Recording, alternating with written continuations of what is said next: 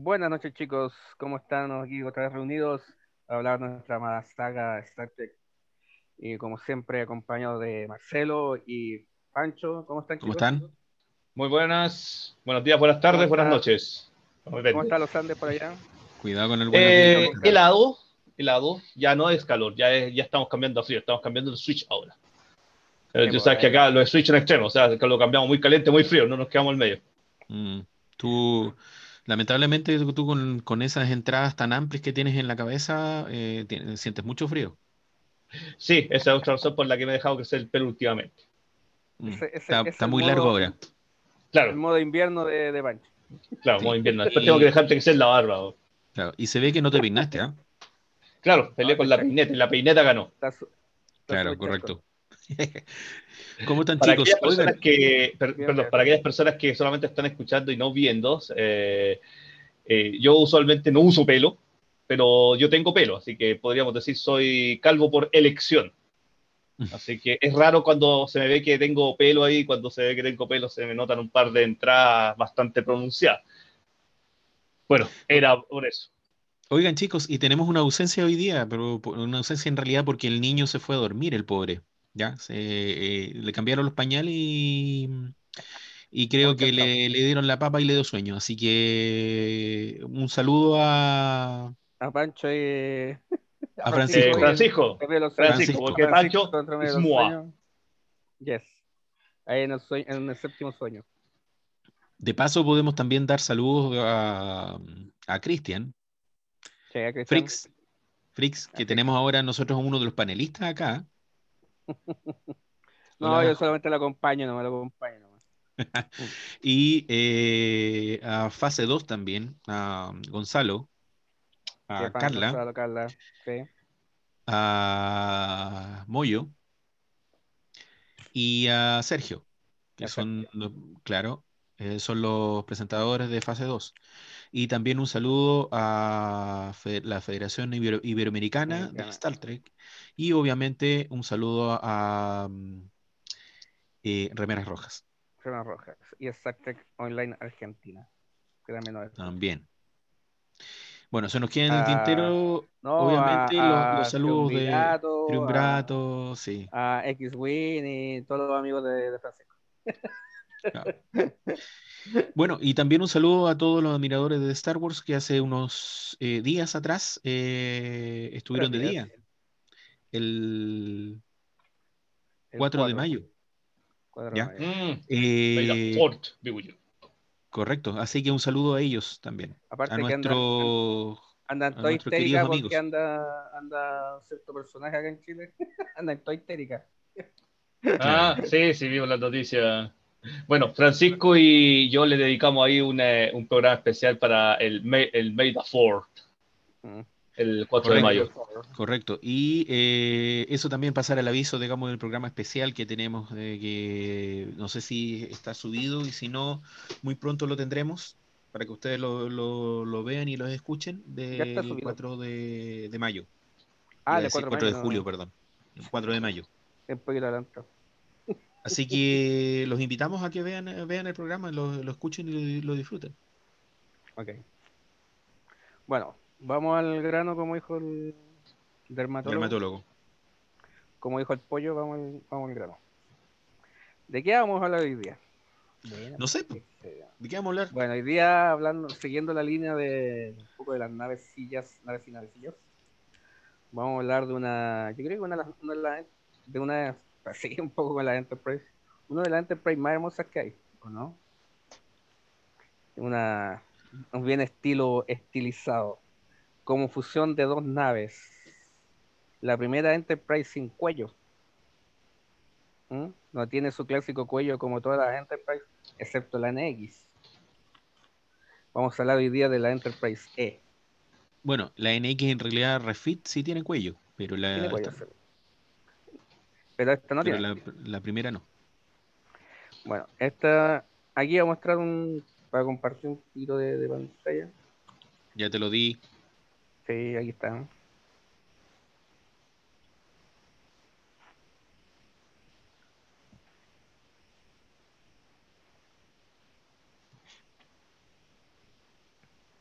Bueno, para rellenar un poquito, eh, ¿cómo ha estado tu semana, Pancho?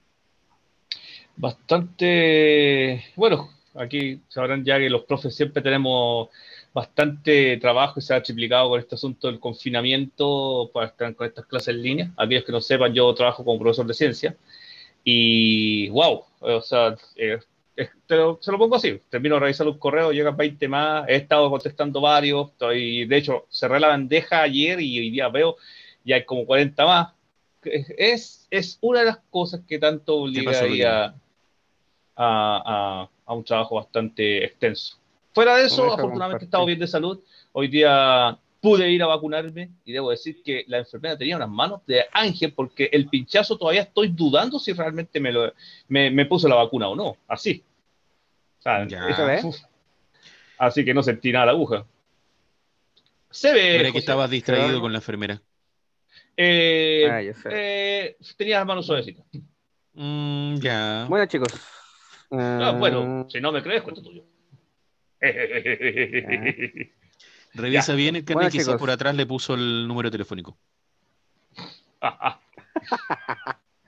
Bueno, aquí estamos la primera imagen que tenemos eh, de la Enterprise E. ¿Se acuerdan en qué momento fue? Eh, the First Contact.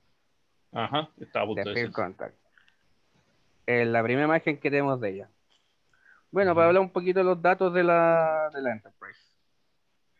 Eh, la Enterprise fue comisionada en la fecha estelar 4982.7.5 en el año 2372 siendo en esa época la nave más avanzada de la flota. Fue construida en el astillero de San Francisco en la órbita de la Tierra. El capitán Jean-Luc Picard asumió el comando poco después de la nave, la nave fuera lanzada, casi un año después de la destrucción de su predecesora. La mayoría de la tripulación de la Enterprise D fue transferida a la E. Según Ronald de Moore, una clase, Perdón, perdón, perdón que te interrumpas. Siempre me he preguntado durante ese lapsus, eh, ¿qué es lo que hacen la, qué es lo que habrán hecho los, porque es un año que pasó.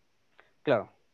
Entonces, ¿qué habrán hecho, digamos, los eh, tripulantes, el capitán? ¿Dónde habrán estado? ¿Capitán de qué habrá sido? Unas vacaciones. Unas vacaciones de un año, año sabático, ¿qué es lo que hicieron? No sé. Sí, porque todo esto después cuando ya la nave ya está, pues literalmente navalmente llamada, ya estaba botada ya del, del dique de construcción, así que está en, un, momento de, pruebas. O sea, cuando la mm. recibe Jean-Luc Picard, ya está en momento operacional. ¿Ya?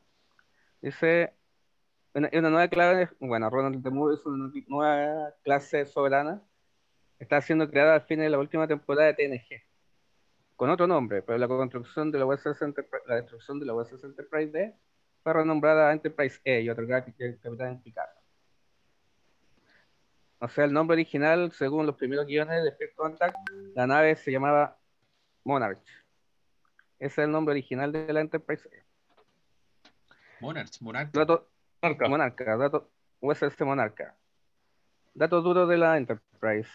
La Enterprise mide 685 metros de largo y tiene 24 cubiertas. Está equipada con 16 phaser tipo 12 distribuidos por toda la estructura. La configuración original tenía 12 phaser tipo 12, pero gracias a la guerra contra el dominio, la flota estelar decidió agregarle 4 phaser más en los pilares que sostienen las nacelas. Aunque justo fue la época de dominio, o sea, esta es una, nave completamente de guerra, a diferencia de la Enterprise D, que es voy a decirse entre más que exploradora, bueno, más que exploradora, acaso una, una embajadora. sí, embajadora. La configuración original también tenía cuatro tubos de fotones que podían dispararse 12 torpedos fotón por ráfaga. También tenía un tubo de torpedos Quantum, capaz de, disparar cuatro torpedos por tubo. La versión modificada se le agregaron varios tubos más, uno delante del puente, dos más arriba de la bahía de transbordadores principales y otro encima de la bahía de transbordadores secundarios. La nave puede ser controlada con una columna de control manual. O sea, significa que tiene un joystick. ¿Te acuerdas que. Sí, claro. Que Ray que en un momento la controla con un joystick. O sea, uso manual. Mm. La, las naves de, Star Trek, las naves de la Federación, sí que te has dado cuenta, han, eh, han, sido diseñadas generalmente en respuesta de, de, los, de los acontecimientos inmediatos, eso sí. ¿eh? O sea, eh, por ejemplo, tenemos, tenemos esta nave que fue diseñada, o como la Defiant también, que fue diseñada para lo que es un tipo de guerra, ya sea con, con, eh, contra la- lo- los Borg o contra el dominio. ¿Ya? En el caso de la, de la Defiant con los Borg, y esta contra, contra el dominio. Y Exacto. la Enterprise D fue diseñada en base a la, a la época o el periodo de paz que tuvieron, que tuvo la Federación. Exacto, Entonces, han más embajadora que todo generalmente otro. en respuesta de eso. Por eso que era más embajadora que, que exploradora, básicamente. Claro. Igual seguía un poco de exploración, pero era más concentrarse con afianzar lo que era la federación, básicamente. Aquí hay unos bosquejos del diseño de la Enterprise, a ser. Estos diseños originalmente después, o sea, finalmente se usaron en qué nave? ¿En qué nave sale una nave muy parecida a esta? No lo sé. En la Mm, tampoco. Shanghai. En la ¿En la qué? Shanghai, al final, la Shanghai, en el, en el término de de Star Trek Picard, se parece mucho el diseño de la Shanghai, al final. Hay unos diseños, finalmente quedó como la del medio. Un diseño original. Y al final quedó con este diseño original.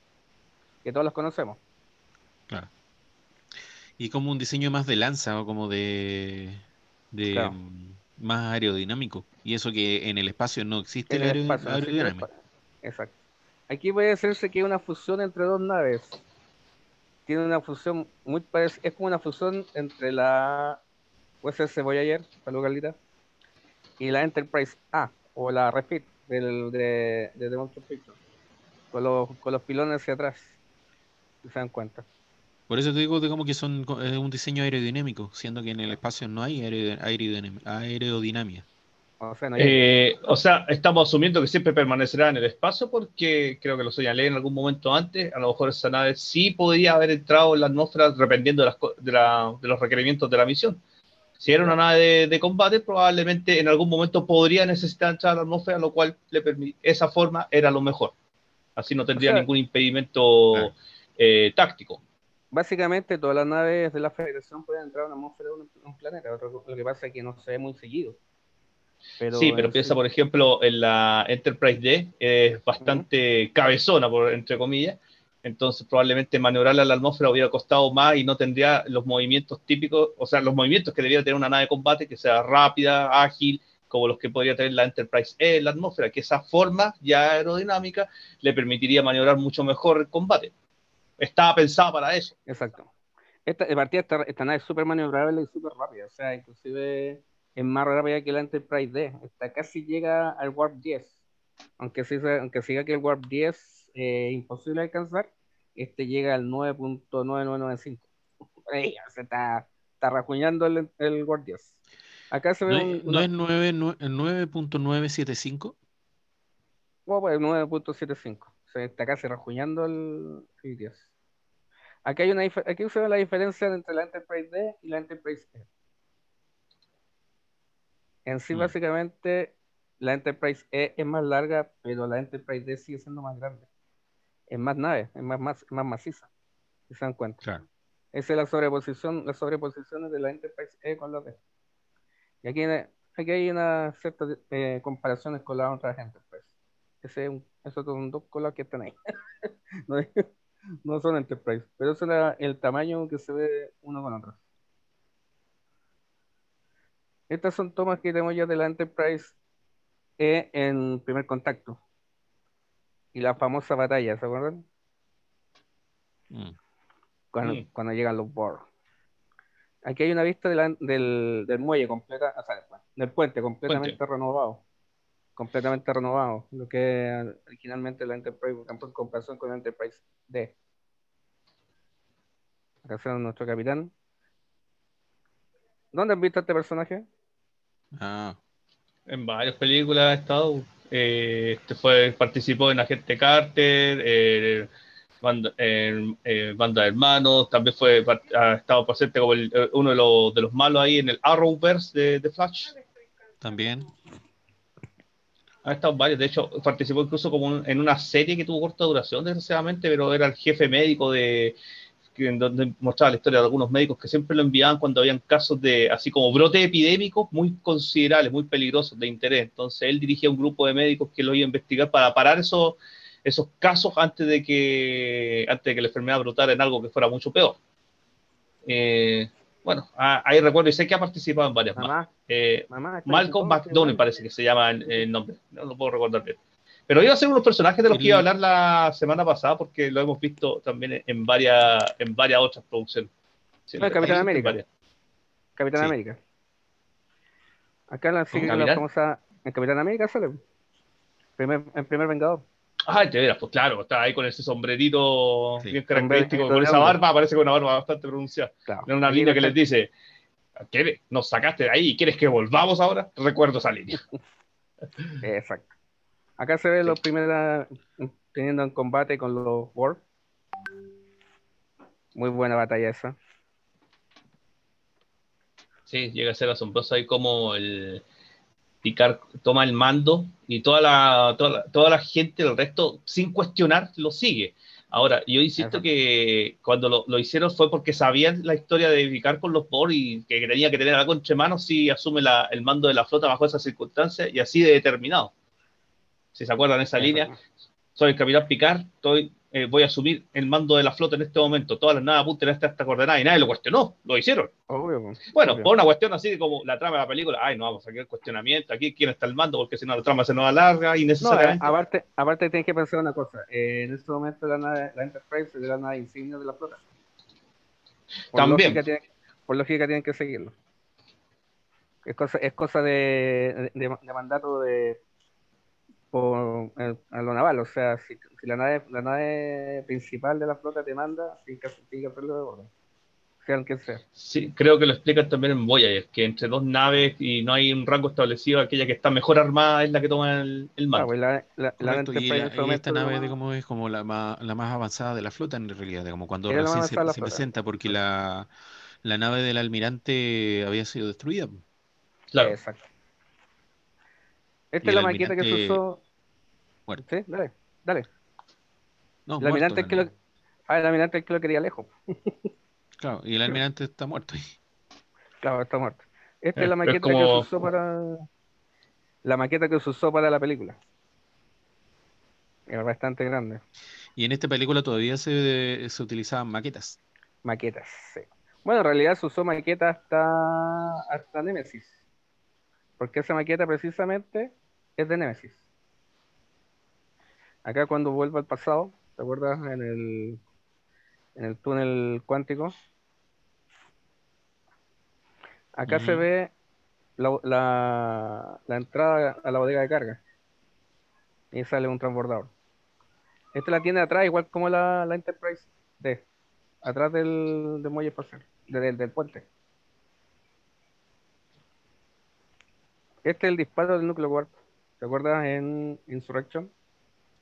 Sí, tienen que sacarlo para no seguir no seguir dilatando una abertura ahí que le está lo iba a alcanzar, los iba a hacer una duda, una duda que siempre he tenido, ¿esta nave tiene dos núcleos warp o uno, solo?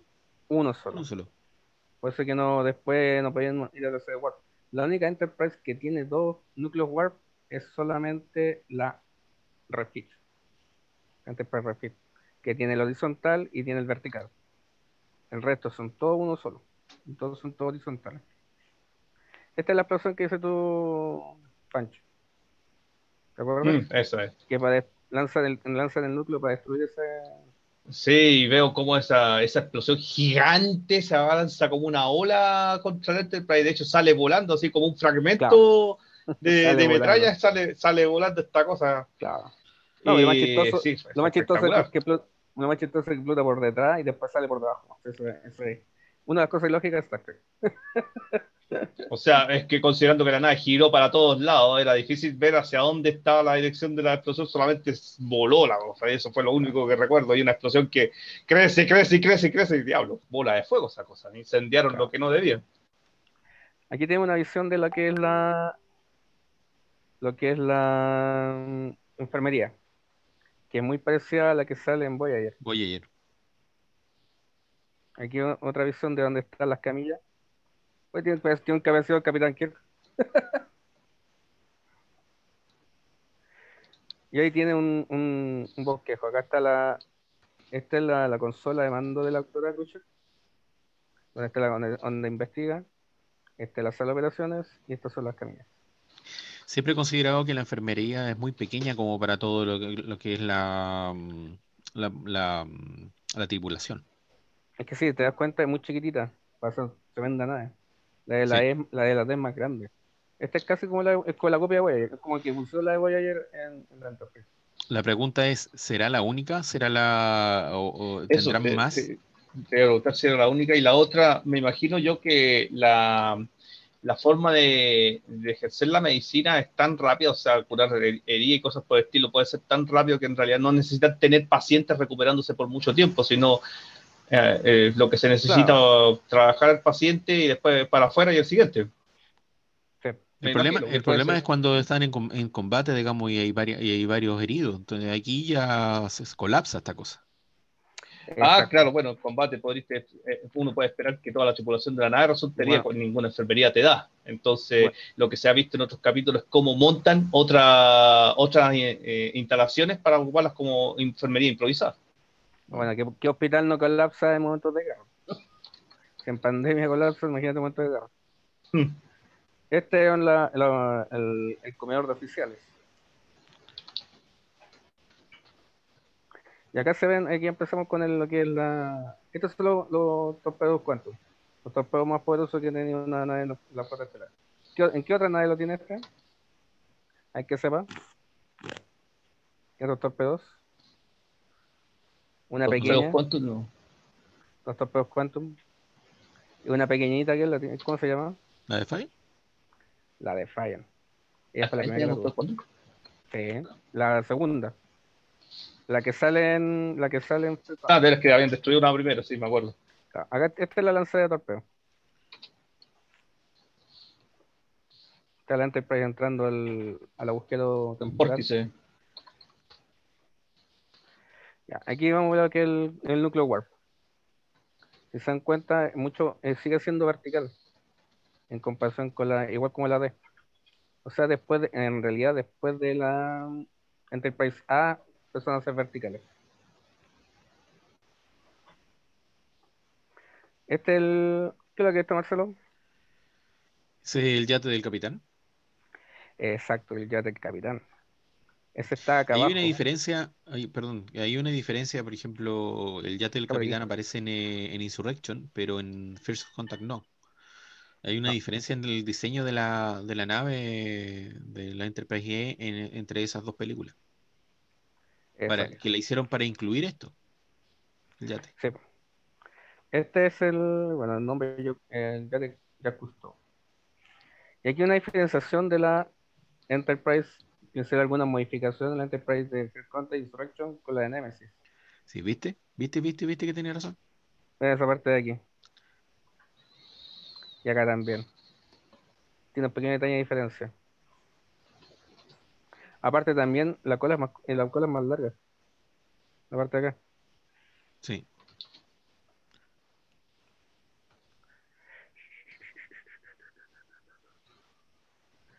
Y bueno, habla un poquito de la historia de cómo el, dis- el diseño de la de la Enterprise.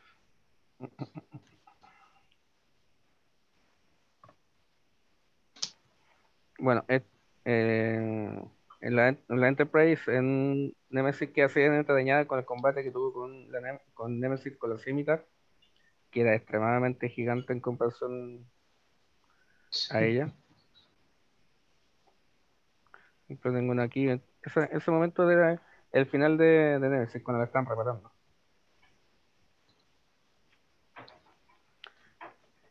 Y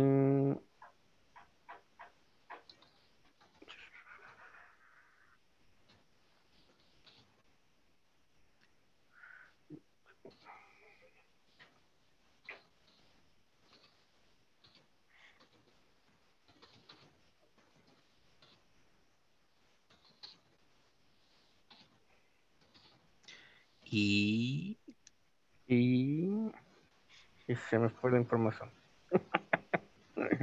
Entró en un lapsus, a veces pasa. Sí. Sí, bueno, acá, Ah, acá la vemos en, en el muelle, eso sí. Sí, en el muelle. En el muelle originalmente. Esto es cuando lo estaban reparando después de la después de los daños que Después la tuvieron con. Claro, después tuvieron con, con. Chinson, por así Con el exacto. Con el. Cuando destruyeron la punta de la, de la nave. En la embestida con, el- con la con la con la scimitar. Cuando se le acaban, cuando se le acaban todos los torpedos. Correcto. Básicamente, o sea, originalmente usaban la nave como, como un arma. Siempre me he preguntado, o sea, imagínate la cantidad de energía que deben, eh, que deben eh, eh, dar para, por ejemplo, para, para mm, cubrir todos esos daños, como por ejemplo cuando se les rompía el casco, inmediatamente había un sistema que producía una, mm, un campo de fuerza que mantenía lo que es la atmósfera interna del- de la nave. Claro, son, esos son sistemas de seguridad. Por ejemplo, ¿qué pasa cuando, cuando por ejemplo, destruyen el- el- la, la pantalla del, del puente, ¿te acuerdas? Esa misma batalla. Sí, Automáticamente se aparece un aparece un escudo. Claro, pero no, sin, sin antes no tener el pobre diablo que salió volando por el, por la ventana al espacio. Ah, sí, pasa, no son tan rápidos para actuar y siempre se ve alguna gente que lamentablemente pierde ahí, se pierde en el volando. Pero eso se solucionaría si en las naves, si en todas las naves existiera un cinturón de seguridad. Claro, eh, es que si tú, si tú, si tú buscas, por ejemplo, lo, lo, la edición de la película, aparece un cinturón de seguridad. Sí, se parece, pero el capitán. dice, Pero estoy diciendo que también los que, los que están en el puente deberían tener un cinturón de seguridad para asegurarlos en caso de que ocurriera algo así. exacto. Aquí te voy a contar un poquito de historia. En el año dos- 2375 al 2379. El Enterprise visitó la Tierra du- durante varios años días en el 2376. Aproximadamente cuando el proyecto Pathfinder hizo contacto con el USS Voyager y llevó a cabo una misión a unos 7 años luz de la Tierra al año siguiente. Según Janet Roy, una misión importante, pero el objetivo nunca se discutió. En algún momento entre el 2375 y 2379, la Enterprise se sometió a una importante remodelación. Se agregaron cuatro tubos de torpedos fotones orientados hacia atrás adicionales. Por eso es que en la, en la, en la batalla que tiene con, con Shinson se ve más poderosa que, que originalmente, que tira harto, harto torpeo y harto, harto lanzadores de, de phaser. Un lanzador gemelo en la popa del puente, un lanzador único con cubierta de hangar de propa y, un- de propa, y un lanzador único en la base delantera de la grada del puente. El puente se recondicionó con pasamanos y las consolas se mejoraron en las paredes, de vapor y estribor con pantallas más adelantadas. Además se instalaron nuevos pilones de góndola en el momento, un poco más largos, más anchos y más barridos que los originales. Y en 2379, el Enterprise regresó a la Tierra para la boda de Will Riker y Roy. Y después viene el descubrimiento de, viene lo que la parte de Chinson. ¿Descubrimiento de qué, perdón? Eh, de B4, Before. Ah, sí. Después viene la batalla de la falla de base que cuando Chinson pelea con, con la Enterprise. Chinson eh, pelea con la Enterprise más, más dos naves de Vulcana. Perdón, Romulana. Romulana. Romulana. Y, y se la, y esa sola nave pudo. O sea, les, les dio gran batalla. Se- se- podríamos decir que salió victoriosa. Entonces, eso nos habla que el Scimitar, Scimitar, Scimitar, no me acuerdo el nombre, cómo se pronuncia realmente, pero esa nave, que ya todos sabemos a qué nos, a qué nos referimos, Scimitar. Scimitar. Eh, ¿Cómo era el nombre? Disculpa, se me olvidó. Scimitar. Scimitar. Scimitar. Scimitar. Scimitar. Igual que, Perdón, cimitar, perdón. sí, igual que cimitarra, pero con sin la. Al final. Bueno, vamos a decir, esa nave era bastante poderosa. Sí, o sea, súper poderoso. Yo conté un poco la final de la, de la Enterprise. En la década de los 2380, el capitán Picard fue ascendido almirante y dejó la Enterprise para encabezar la construcción y el despliegue de su flota de transporte masiva destinada a la ayuda a la evacuación del sistema romulano, ¿se acuerdan? Antes Claro. de que su suelo convirtiera en supernova en el 2387. Según el kit de prensa la temporada 1 de Picard, dejó la Enterprise y fue ascendido al almirante 2381 para ayudar al pueblo republicano. La configuración original, el E tenía menos de 700 metros de largo y tenía 24 cubiertas. Según Charles Picard, aunque se informó que la cubierta 26 está controlada por los Borg, estaba equipado por 12 matrices de Phaser y 5 tubos de torpedos. Al final no se supo lo que, todavía no se sabe lo como, en qué en qué momento está adelante, pues después de, de que Jean-Luc Picard fue ascendido almirante y dejara, dejara su mando.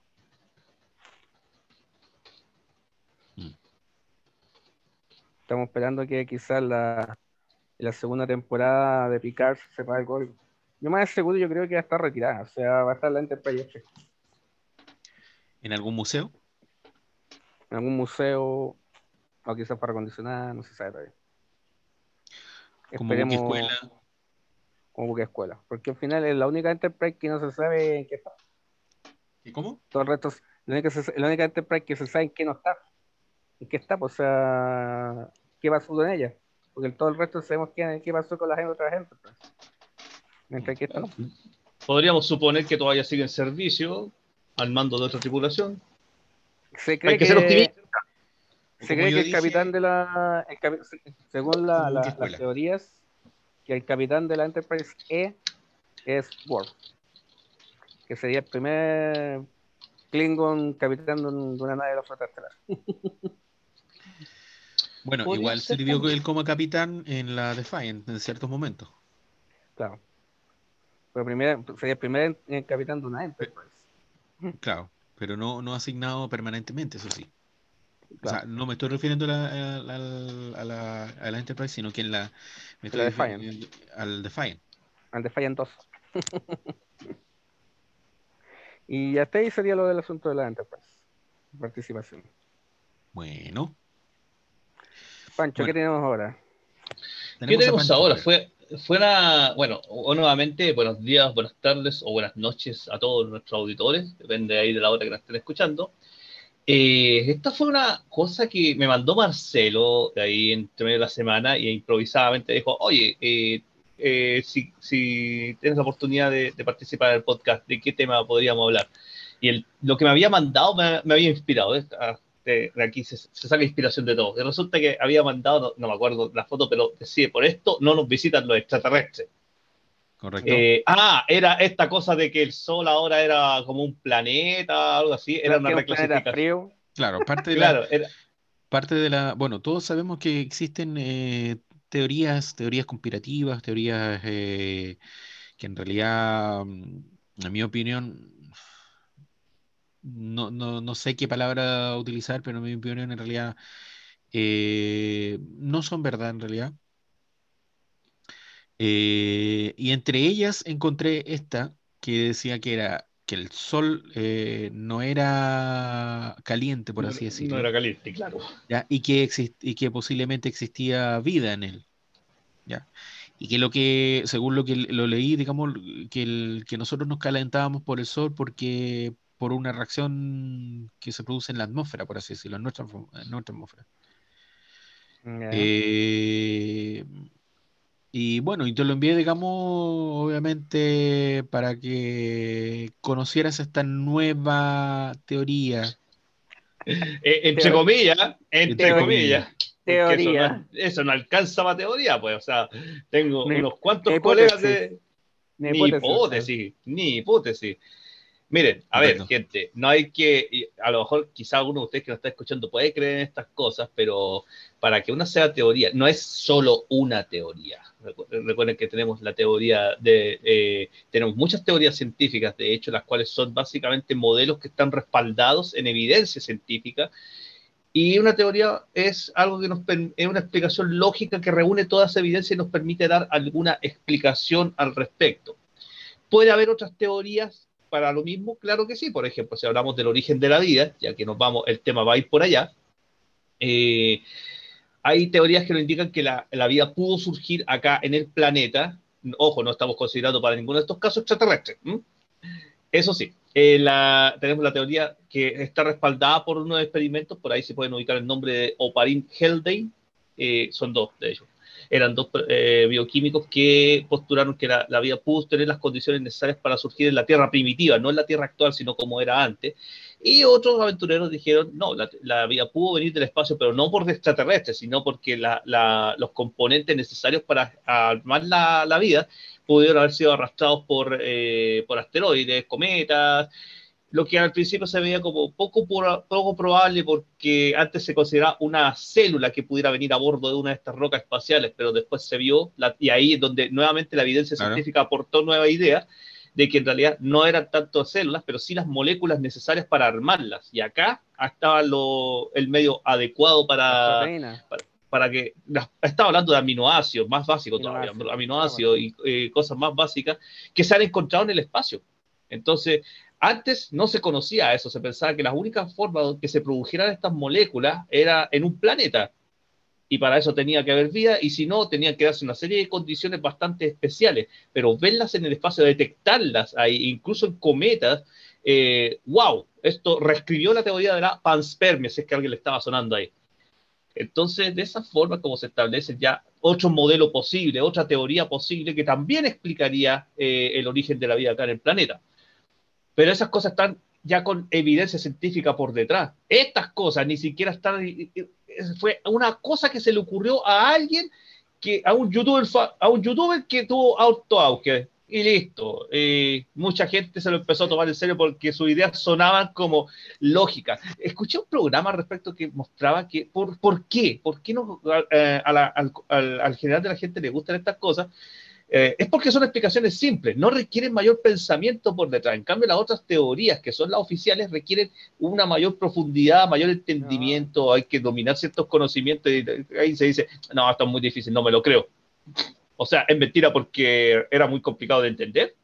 Por favor. Mm.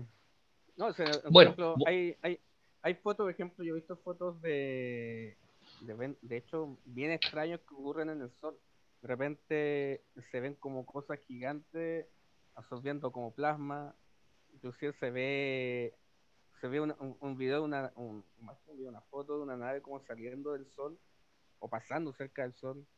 Una vez se vio como un cubo. después Nada, me acuerdo de eso. Después se supo que era, una. Claro, y al final pues se supo que era una, un píxel negro de la foto. Un píxel. Miren, eh, cuando se han reportado esas cosas, claro, eh, igual cuando pasó este asteroide alargado, que todavía no me puedo acordar del nombre porque era muy complicado. Eh, todos pensaron, una nave central y una nave extraterrestre era un ah, pedazo de roca, pero sí podía tener algunas peculiaridades, pero no nos, no nos entusiasmemos tanto. O sea, si va a ser los restos de una nave espacial que se, se, estaba averiada y pasó cerca de nuestro, no hay evidencia al respecto. No podemos decir ese tipo de, aventurarnos con ese tipo de cosas. Claro, algunos dicen, pero tampoco pueden negarse. Es que no hay evidencia que lo indique. No, no se detectó nada especial de eso y, y están todas las otras teorías que podían explicar por qué tenía ciertos movimientos que eran como anómalos. Bueno, lo que llamaba la atención es que era larga esta roca. Pero en fin, de eso podríamos hablar en otro momento, porque ahora, como ven ahí en la pantalla, este es el tema que quería atacar ahora, que era por qué los extraterrestres no nos contactan, que estaba esa pregunta ahí, y entonces me puse a pensar, pero ¿por qué realmente no lo hacen? ¿Por qué realmente ocurre esta cosa? Y se me ocurrió un montón de posibilidades, pero gente, hablando de cosas respaldadas por la ciencia, esto, aquí entramos en un terreno de la especulación muy responsable. Y hay que asumir algunos aspectos para entrar en, un ejercicio de pensamiento, porque esto ni siquiera alcanza así como para estar respaldado por la ciencia. Vamos a hacer un ejercicio de pensamiento y en algo de esto nos apoya nuestra querida saga Viaje a las Estrellas, que ha, tocado este tema en más de alguna oportunidad y a, mí siempre se me viene un, capítulo la, eh, de la serie Enterprise. Yo creo que ahí podrían estar recortando algunos, ahí se los voy a mencionar si es que no.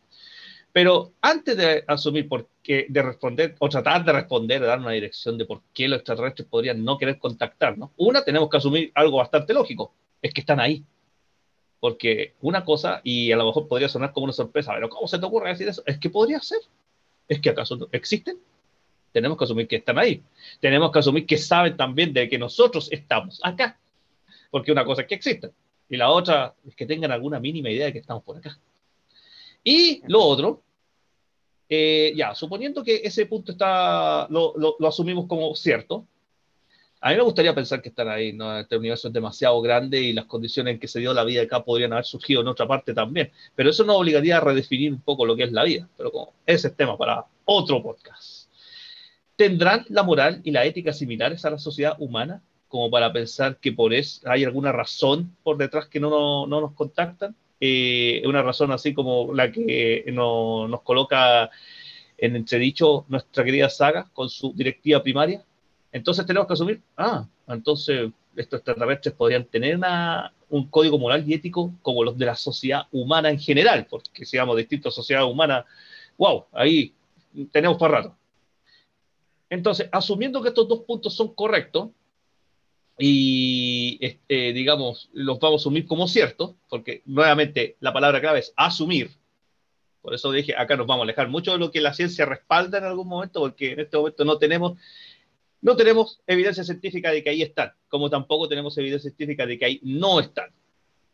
ah, por eso dije, este en la ciencia es como la, aquí entramos como eh, en el terreno de la ciencia como tal, esto lo tiraría como, usted vea qué es lo que crea basado en la evidencia que existe encontramos moléculas orgánicas por allá, podría haber vida, sí, eh, las condiciones que, en las que se creó la vida en la Tierra podrían existir en otra parte, pero hay que considerar, podrían estar muy requete contra, hiper lejos, o sea, no tendríamos idea, y la otra es que estos tipos realmente nos estén buscando como nosotros estamos buscando a ellos, porque a lo mejor podrían no tener el más mínimo interés.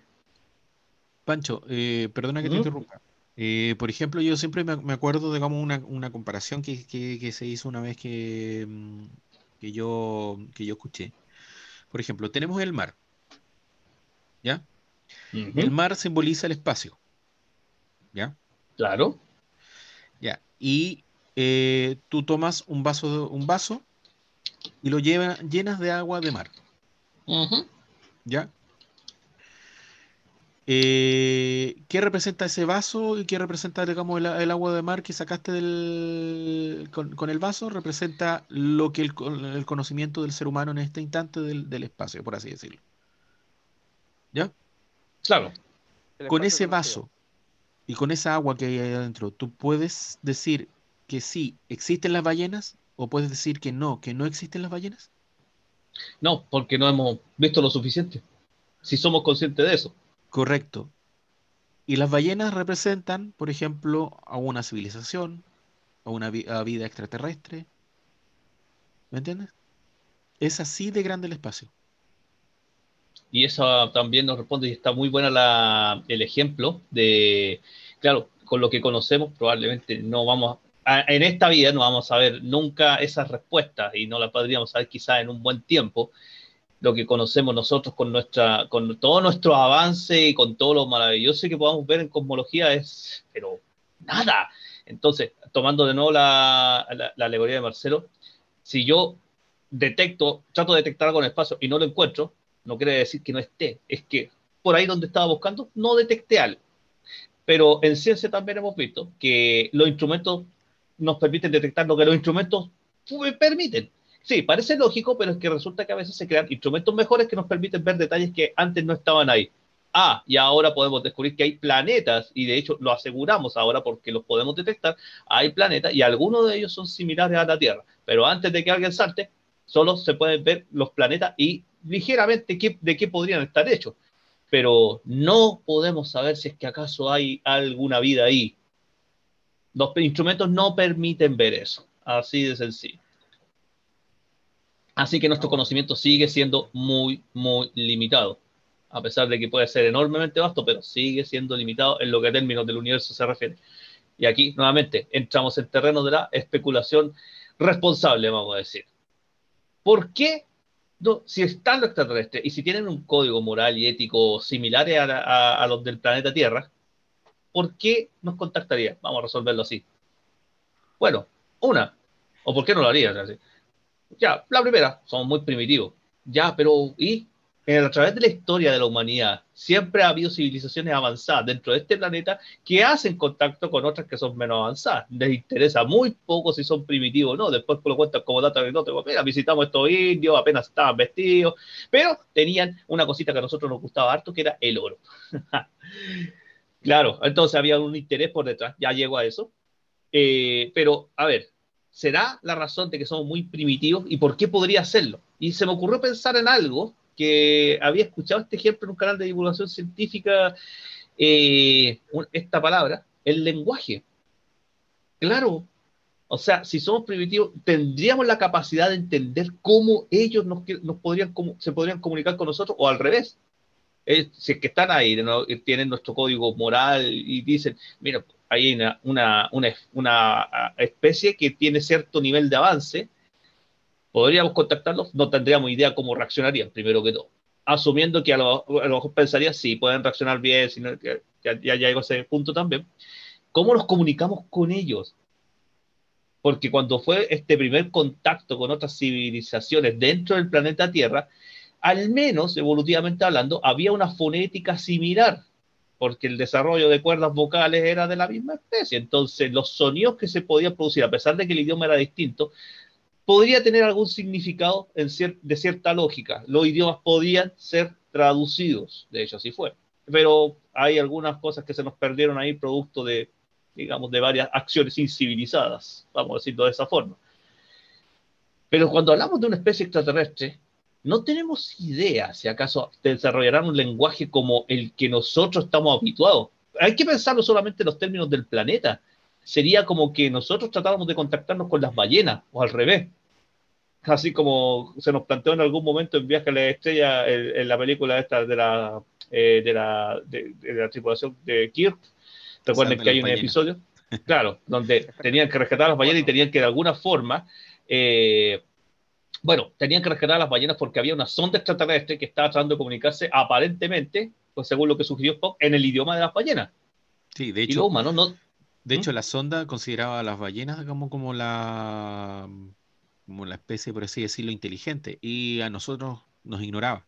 Ni, no, ni nos pescaron en embajada. Eh, entonces, claro, seguramente esta especie tenía la tecnología para escuchar a las de alguna forma escuchar a las ballenas desde esa tremenda distancia. Cuando dejaron de saber de ellas, ups, ¿qué les pasó? A ver, vamos a enviar algo para allá para investigar y, oh, desastre gigante, no teníamos idea que esta tecnología podía ser tan invasiva. Bueno, en, en, la, en otra película, eh, eh, la, la, llegada, se, se nos da a entender un tipo de lenguaje que yo no había visto, dijo, wow, tuvieron buena imaginación para desarrollarlo, pero claro, nos plantea la idea. Tenemos una especie que no habla como nosotros, no escribe como nosotros, no se comunica como nosotros. ¿Cómo una especie como esa podría contactarse con nosotros? Y de hecho me gusta mucho una secuencia donde eh, está esta, esta científica ahí con unas con unas pancartas y tiene al otro compañero ahí haciendo una determinada acción. Entonces hay que tratar de hacer una asociación ahí directa entre lo que es esa, ese montón de rayas que se ven ahí con lo que el significado que podría tener. En otras se nos, se nos, se nos da a entender de que en la matemática sería el lenguaje. ¿Mm? Claro. Más parecido a este una mancha de taza de café. este lenguaje sísmico que, se nos, de, de, esa forma se nos plantea. O lenguaje, lenguaje matemático, acuérdense en, la, en esa película eh, Contacto, en donde, bueno, ¿y cómo, cómo sabemos cuando esta especie está diciendo algo como una letra o algo así?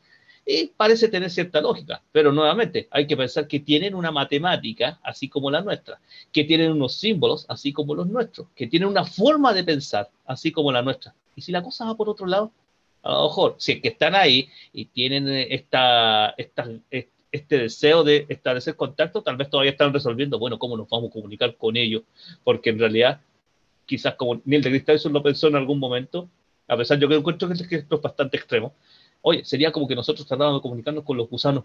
Perderíamos el tiempo.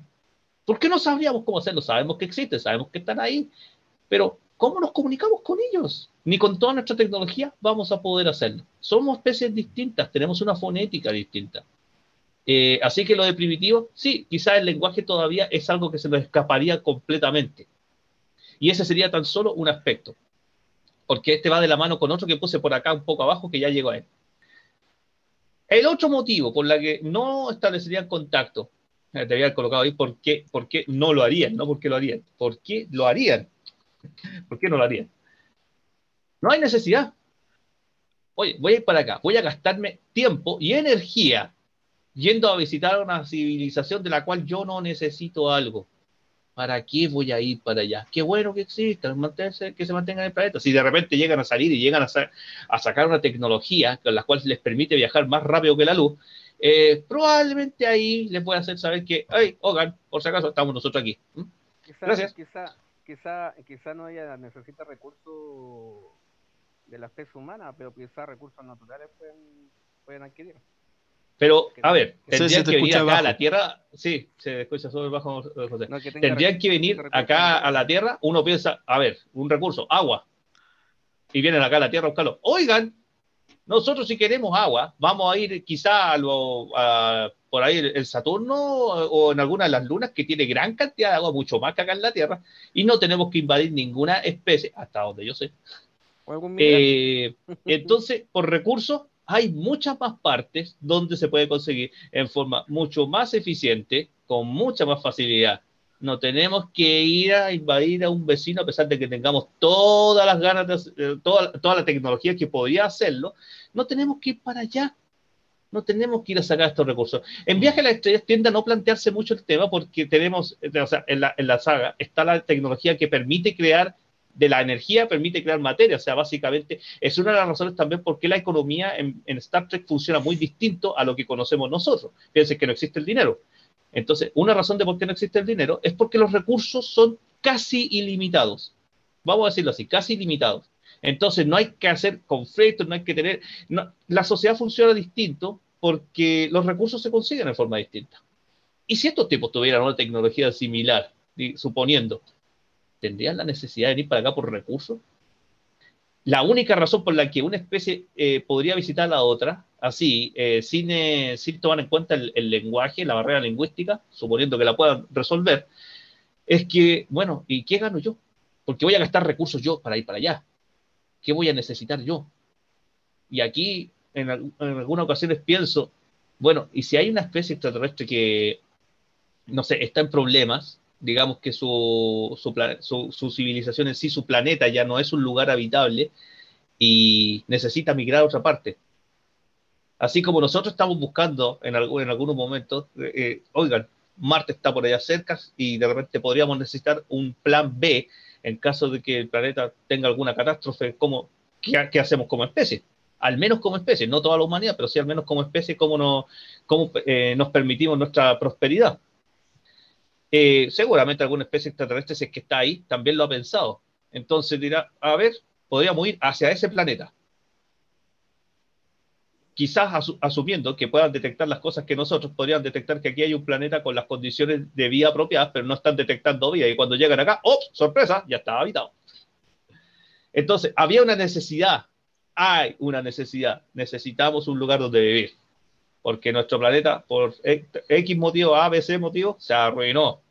Y no estoy pensando que lo, destruyeron, podría ser también, el tema ha sido planteado, eh, eh, la paradoja de, de, me parece que no estoy seguro si, eh, si, estoy recordando bien el nombre, pero habla de que una especie puede alcanzar un nivel tecnológico tal de que a lo mejor fomenta su propia autodestrucción. Y por eso entonces sí, en efecto, surgen especies con nivel de tecnología avanzado, pero no alcanzan a desarrollarse lo suficiente para salir del planeta y explorar otros mundos. Bueno, pero esta la... Es como, por ejemplo, lo que pasa en la película La máquina del tiempo. Que al final el avance fue tanto de la, de, la Tierra que tratan de explorar, por ejemplo, de, de buscar minerales en la Luna, que al final destruyen la Luna, al final viene ah, y la luna se nos viene encima, sí. Bueno, una cosa. completo de la, de la humanidad. Pero no hay que ir tan lejos, o sea, hay que pensar solamente en los problemas de cambio climático que hay, eso en parte es por la tecnología que, de, movilización que utilizamos. Eh, y de alguna forma no podemos dejar de utilizarla. Entonces, eh, estamos tratando de, luchar con eso y hay varias mentes ahí que están, bueno, eh, tenemos estas cosas, cómo, la, cómo, cómo podemos seguir movilizándonos sin, sin tener el problema de contaminar. Todavía hay muchos problemas que como especie tenemos que resolver y probablemente si es que alguna especie extraterrestre tenga sus propios problemas que resolver. Entonces, nuevamente, si no tienen la necesidad de explorar por nuevos recursos, eh, no van a venir para acá. ¿Para qué? Sería otro gasto de recursos para acá, a menos que necesiten algo que acá en la Tierra hay exclusivamente que ellos no tengan y haya que negociar. Ahí sí.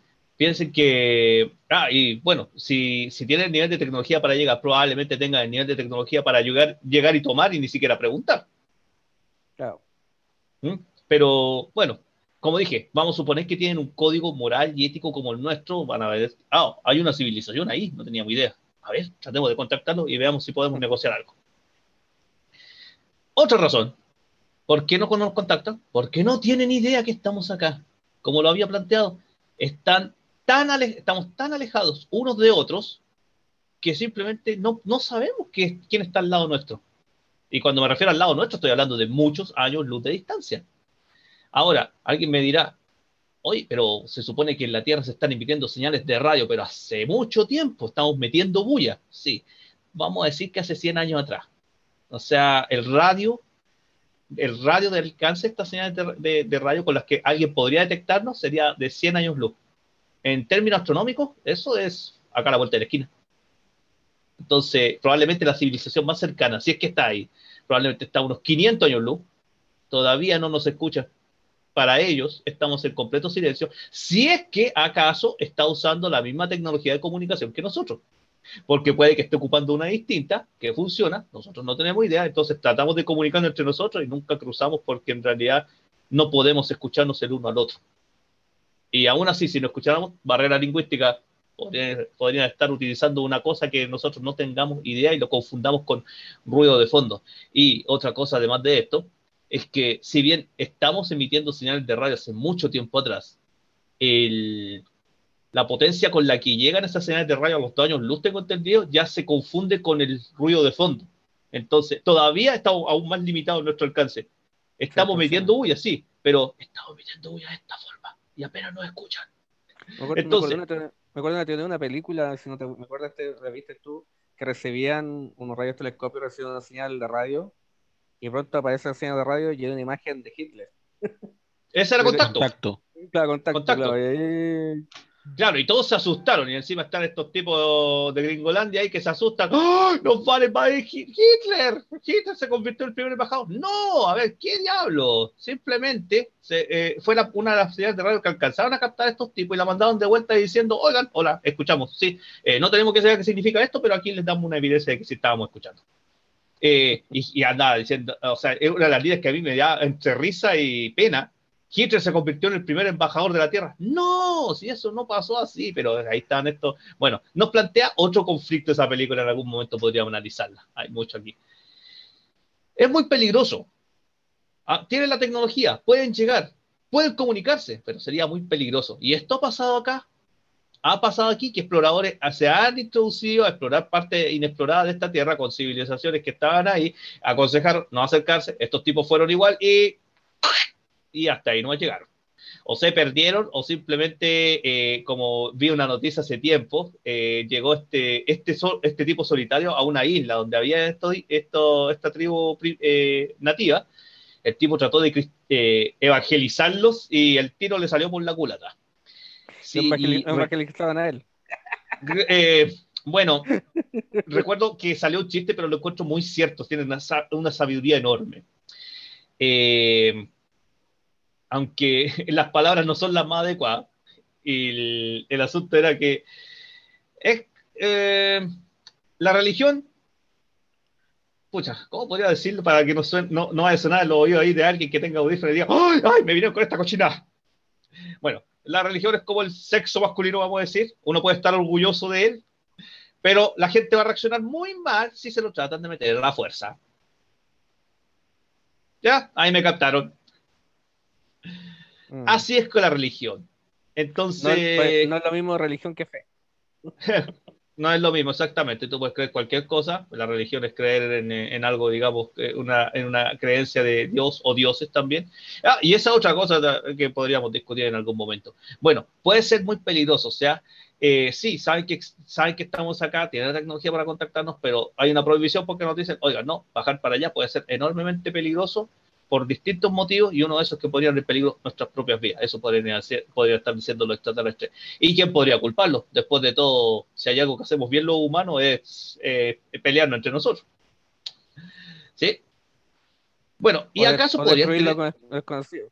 O destruirlo claro. desconocido. cuando es desconocido, lamentablemente tenemos un historial ya más que registrado en que tendemos a temer lo desconocido y lo desconocido simplemente lo, lo hacemos pedazos por considerarlo una amenaza. Ahora, ¿podría tener esto esta directiva primaria? Y aquí es donde hago el alcance a ese capítulo de Enterprise. Porque hay un capítulo, no me puedo acordar el nombre en este momento, pero está en Enterprise en sus primeras exploraciones y se encuentra con una nave de una sociedad pre-war. El capitán Archer obviamente va a visitar esta sociedad y se encuentra con que tienen un problema de salud. Es una enfermedad que los está aniquilando, los está acabando como especie. Y esta especie estaba tan desesperada que trató de buscar ayuda afuera, a quien pudieran tener contacto. A pesar de que la posibilidad era muy remota, trataron de hacerlo. Bueno, el asunto es que, para ir acortando, porque creo que se, se tema se un poco. Me acuerdo el eh, capítulo de, de. ¿Cómo se llama? De de Discovery, de los primeros capítulos, cuando, cuando estaba la, la parte de, de, Pike, cuando llegan a Tierra, a Tierra Elysium. Que también ah, también. Es muy parecido al, estilo. Ah, bueno, que ahí está en, juego la directiva primaria, pero ¿por qué me acuerdo de esto? Porque acá, eh, como eran las primeras exploraciones de la humanidad en la historia, no estaba la directiva primaria establecida. De hecho, se nos deja ver ahí que era una cuestión de los vulcanos, no contactar a sociedades que, a civilizaciones que no hubieran alcanzado el viaje más allá de la velocidad de la luz. Eran los vulcanos, después los humanos lo adoptaron. Ahora. La arrogancia vulcana. No sé si arrogancia vulcana, seguramente tenían sus motivos lógicos. Pero ¿qué pasó acá? Eh, resulta que eh, Capitán Archer descubre esta civilización y entre las otras cosas descubren también que hay una co-civilización, algo más primitivo que, lo, que, los que estaban a, a, cargo del planeta, por, por, decirlo de alguna forma. Había como esta, esta raza de humanoides A y estaba la raza de humanoides B y la raza de humanoides B, una cosa es que el traductor no alcanza a captarles el lenguaje, eran más primitivos aparentemente, tenían una sociedad menos avanzada, eh, pero de alguna forma convivían entre los dos. ¿Ok? Pero lo que se deja ver en, ese capítulo es que si bien los humanoides A se están, muriendo, los humanoides B parece que van a tomar su lugar pronto.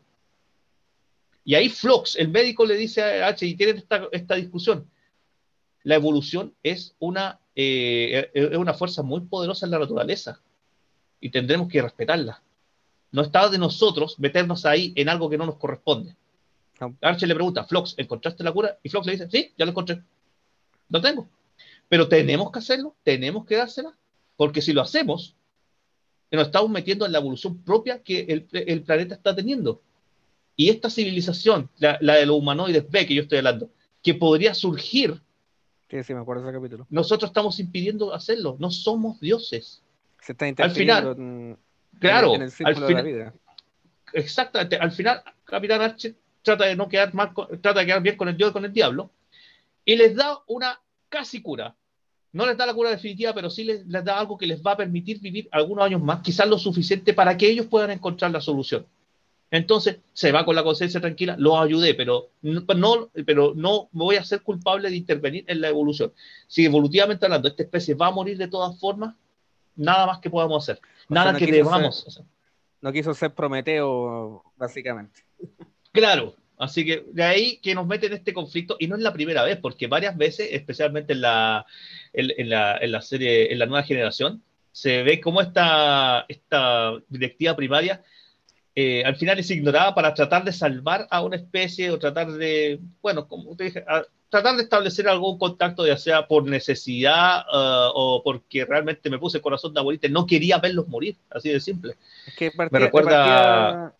Que partía, en Enterprise la directiva prima todavía no existía, acuérdate. Claro, en Enterprise no, en la, en la, en, en la TOS y la de Next Generation ya, ya está en pleno, en pleno, o sea, acuérdate, en pleno curso. Acuérdate que no existía la federación todavía. Claro, entonces, podrían tener algo así los extraterrestres, decir, oye, si nos metemos acá, les vamos a acabar con, la, con lo que ellos podrían haber estado destinados a, tener como sociedad.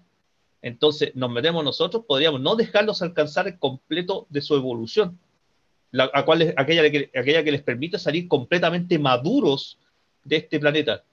A lo mejor sí van a poder salir, a lo mejor se van a aniquilar, pero no nos corresponde a nosotros intervenir. Entonces, no dejar en paz. De cuando en cuando podría pasar ahí, de cuando en cuando se dejan ver, quizá, y extraoficialmente, no lo sabemos. Vamos a decir que sí, me gustaría pensar que sí, y que sus intenciones simplemente son ver qué es lo que hay aquí y después irse. Pero esta podría ser otra razón más de por qué no nos están haciendo contacto. Ahora, podría darse una situación, y con esto ya estoy terminando. Marcelo me está colgando mala cara ya. A ver, yo vi en un, eh, en un canal una supuesta, eh, una supuesta parte de la ONU que tiene a alguien responsable de, que si hay contacto, hay primer contacto, hay una persona que ya está lista para, para establecer como la especie, para ser la especie de embajadora. Bueno, después vi que en realidad no era tal cosa. No, hay que ver, no hay que creer todo lo que dice Internet de buena primera.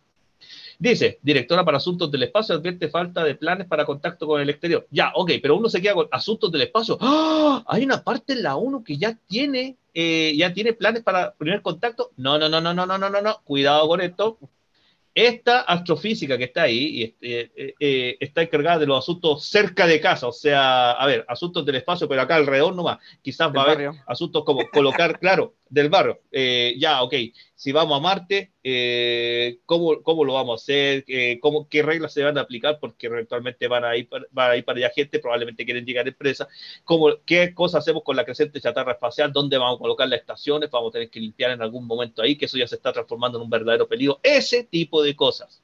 y sí, obviamente le habrán preguntado, pero un poquito, José, le habrán preguntado eh, con respecto al contacto con extraterrestres, y pues, sabiamente dice, no estamos preparados para responder en caso de que quieran contactarnos. Yo estoy de acuerdo con eso. Pero no es que haya una embajadora oficial de la ONU para, para primer contacto. No hasta donde nosotros sabemos de forma oficial. Mm.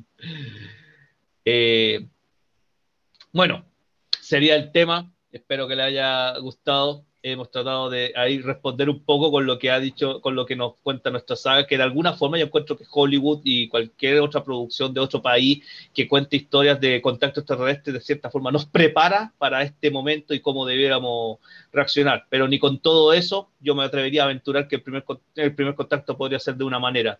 No lo sabría. Yo siempre, yo siempre, yo siempre pienso el asunto de la, del primer contacto igual que las leyendas o sea, siempre las leyendas tienen un poco de mito, pero también tienen un poco de realidad. Y al final siempre está la duda si el mito existe o la realidad existe. Yo siempre pienso que es, eh, eh, es, una, como una leyenda, o sea, no es lo mismo un mito que un mito puede hacerse que es como una fantasía o una leyenda. Una leyenda es un mito creado de una realidad. Y uno no se sabe si es que puede que sea verdad, puede que sea mentira. Quizá nosotros nunca lo vamos a ver, pero en algún momento puede que se sepa en la historia. Bueno, y con respecto al contacto extraterrestre, eh, hay algunos que dicen, sí, debiéramos contactarlo, debiéramos saber que está, o sea, y hay otros que dicen, no, pues sepamos, sepamos primero que están ahí, pero no los contactemos. Por ejemplo, siempre hay una, yo siempre hay una duda, yo, yo, sé harto bastante de, de, aeronáutica y he visto cosas que son inexplicables, inexplicables en el cielo. Hay videos, he visto eh, directamente cosas que, no, que son inexplicables. Y, la única forma que tú, por lógica, tu lógica te dice, ah, un ovni, ¿cachai?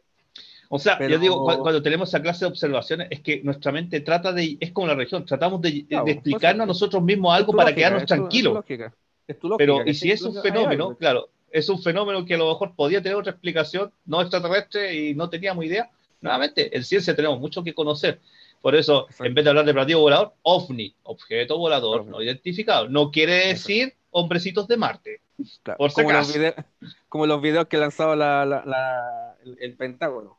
Es, un ovni, pero son reales los videos, pero de ahí nada más. Claro, o sea, el video te muestra algo, pero de ahí a, que, confirmar si era una nave extraterrestre. Te tiran eh, migas, pero nada más. Es que probablemente, mira, y esa es otra cosa que podríamos hablar también en algún momento, así como Roswell, en efecto, sí era un globo meteorológico pero la gente no se lo creyó porque la explicación era muy simple y no, no, a ellos no los dejaba conforme con lo que se supone se contaba. De, Me acuerdo cuando vi el Discovery Channel hace años atrás, hicieron un experimento donde se mostraba que esa posibilidad sí realmente era correcta, pero eso como tema para otro podcast. Porque este ya se nos fue un poco el tiempo, pero el tema era bien apasionante, digamos. Para otro podcast. Sería bueno un, un, podcast de 51. Mm, a mí me gustaría ese porque en realidad tengo una, cosa que plantearle ahí, contarle ese experimento y ustedes los van, a quedarse pensando, oh, ¿verdad? Esto podría ser. Podría ser. De hecho, podríamos hablar acerca de la, del capítulo de, DS9 con, los con los Frenzy. Ah, verdad, verdad. Ahí podríamos, ahí toca de nuevo nuestra querida saga Viaje a la Estrella. Claro que Se sí. marcó el área 51. Oye, no están así. Pensando que el lenguaje. Así. Ah, Claro, la la hay que revivir ese, ese capítulo antes de llegar a ese podcast porque ahí hay que, harto que rescatar. Sí. Pero sí, como dije, yo quisiera darle el, el toque ahí realmente de lo que vi de esta, de, de esta, de este artículo que salió en el, en el Discovery, cuando Discovery daba buenos, buenos, buenos programas científicos, y a mí me dejó pensando, de veras que esto podría haber ocurrido. De veras. Spoiler, no tiene que ver con extraterrestre la explicación, tiene que ver con algo mucho más sencillo, no sé, pero lo dejamos para después. Ya pues chicos, Ya chicos, fue un gusto esta noche de estar con ustedes Y igualmente, también nos un estamos gusto viendo- contigo, Pancho. en un próximo a seguirse cuidando, gente, que este virus todavía está por ahí afuera. Mucho autocuidado. Y vuelvo a Y repetir un saludo también a, a Francisco, que lo más probable es que ahora debe estar en su quinto sueño. Está inconsciente. Está inconsciente él. Debe estar chupándose el dedo ahí. Claro, ¿Cuál se, guaguita? se cambió los pañales, se echó talco y se- Claro. Le dieron la papa, listo. Exacto. Ya pues chicos, nos estamos viendo en el próximo capítulo. Y sería bien larga. Larga vida y prosperidad. La que había Ya. prosperidad. Que estén bien. Chau. Chao, chao. Chao.